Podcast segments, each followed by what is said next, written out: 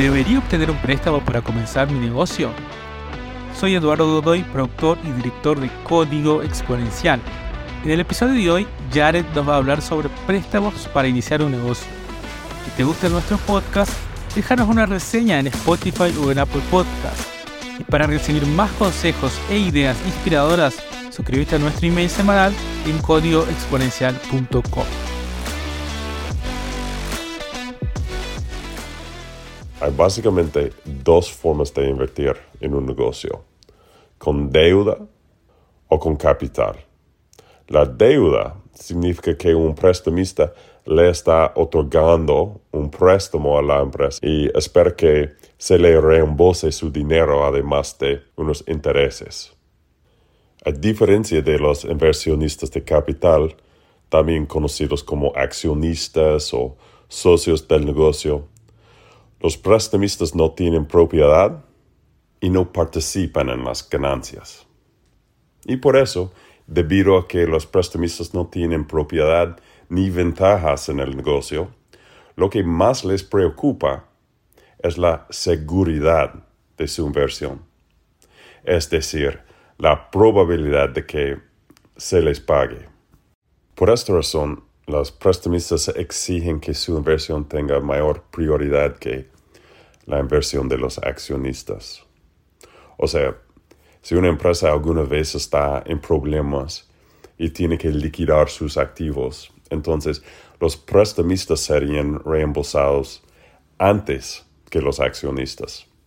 Su reclamo sobre los activos de la empresa se sobrepone al reclamo de los accionistas. Y de esta manera los prestamistas blindan su inversión. Piensa de la siguiente manera. A los prestamistas no les interesan las eventuales ventajas que haya en una empresa porque no tienen ninguna más allá de recibir el dinero que prestaron que es a su vez generador de intereses. En su lugar, los prestamistas están preocupados por las desventajas y por maximizar la probabilidad de que reciban lo que han prestado. Hay diferentes tipos de prestamistas, pero voy a centrar en los dos más básicos, los bancos y los prestamistas privados.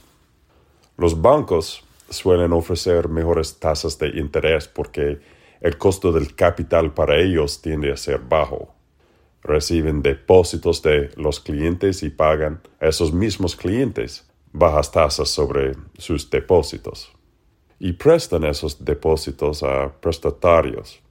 Por ejemplo, dueños de negocios a tasas más altas, ganando su dinero con el diferencial. O sea, tomar prestado barato para prestar más caro. Los prestamistas privados pueden ser personas o grupos adinerados con fondos provenientes de personas o instituciones como compañías de seguros o fondos de cobertura. Y por lo general cobran tasas más altas que los bancos porque su costo de capital es más alto. Pero también puede ser más fácil trabajar con ellos para empresas jóvenes o con pocos activos o historial crediticio. Tienen a tener menos regulaciones a seguir en comparación con los bancos. Bueno, ahora Hablemos de cuatro aspectos clave sobre los préstamos. Primero, el monto del préstamo.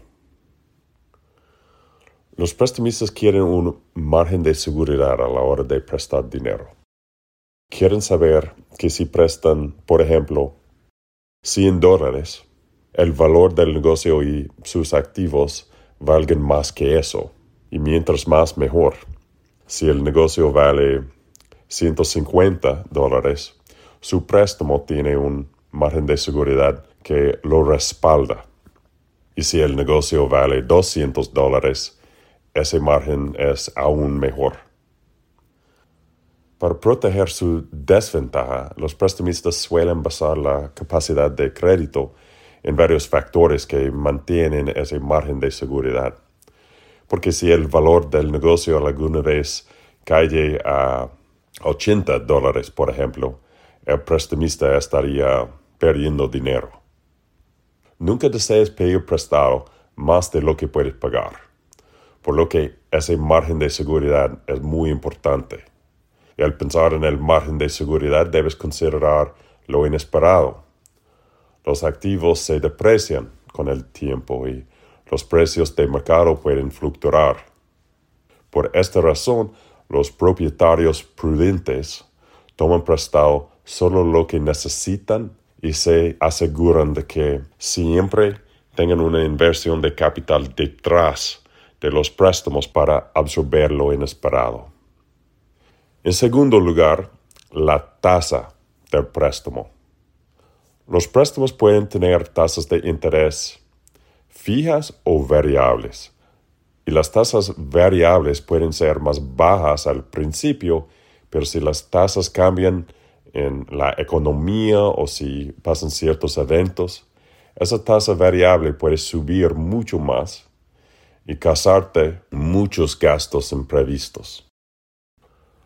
Por lo tanto, si vas a pedir prestado a una tasa variable, es importante hacer una planificación de escenarios o pruebas de estrés financiero para asegurarte de que tendrás el efectivo para pagar los gastos de interés del préstamo, incluso si se alcanzan esas tasas de interés máximas permitidas. Tercero, el plazo del préstamo. Los préstamos tienen plazos fijos o fechas de vencimiento.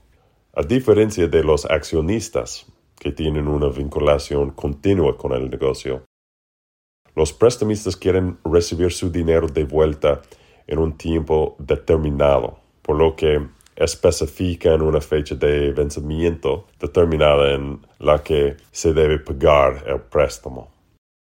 En los negocios las cosas pueden tomar más tiempo de lo esperado y surgen desafíos. Y siempre es importante dejar un margen de seguridad en torno al plazo de tu préstamo. Si crees que solo vas a necesitar un préstamo por un año, no aceptes un plazo de préstamo de un año con tu prestamista. Solicita 18 meses o incluso 24.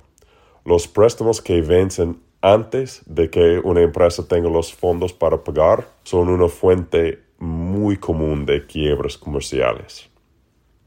Bueno, cuarto, garantía del préstamo.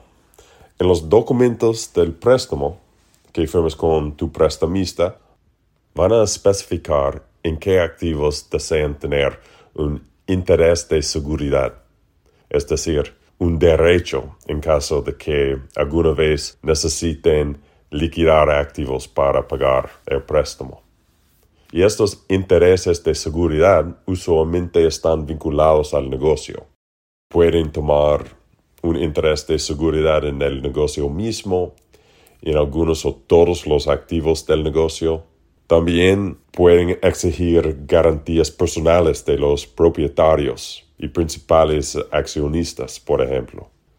Y esto significa que el prestamista puede perseguir al garante por sus bienes personales, como el efectivo en su cuenta bancaria personal, si surge un evento en el que el préstamo no puede ser reembolsado. Asegúrate de conocer en detalle todos los intereses de seguridad que requiere el prestamista. A menudo estos términos quedan enterrados en el papeleo. Gasta algo de dinero para que un abogado con experiencia en tu industria revise los documentos del préstamo y pide que te ayuden a, negociar los términos con tu prestamista para que los prestamistas sepan que tienes un profesional que te vigila. Esto puede ayudar a mantener a tu prestamista en una posición honesta y obtener los mejores términos también. Entonces, ¿deberías obtener un préstamo para iniciar tu negocio? Pues recuerda que cuando acabas de iniciar un negocio probablemente no vas a tener muchos activos o valor de respaldo. Y muchos prestamistas acreditados no van a prestar a negocios nuevos que no hayan salido al mercado antes. Es más arriesgado para ti y pues para ellos también. Sin embargo, si puedes obtener un préstamo que tiene un margen de seguridad detrás, y también eh, si es un préstamo que no va a hundirte a ti si el negocio falla, entonces no veo el problema en obtener un préstamo. Ya es bastante difícil obtener capital para iniciar un negocio. Y si tienes un prestamista dispuesto a ayudar, entonces recomiendo considerarlo.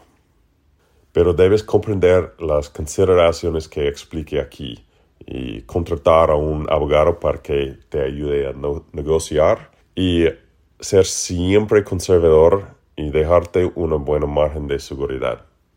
Espero que te ayude con mucho amor para todos. Les deseo mucha salud y éxito. Gracias por escuchar.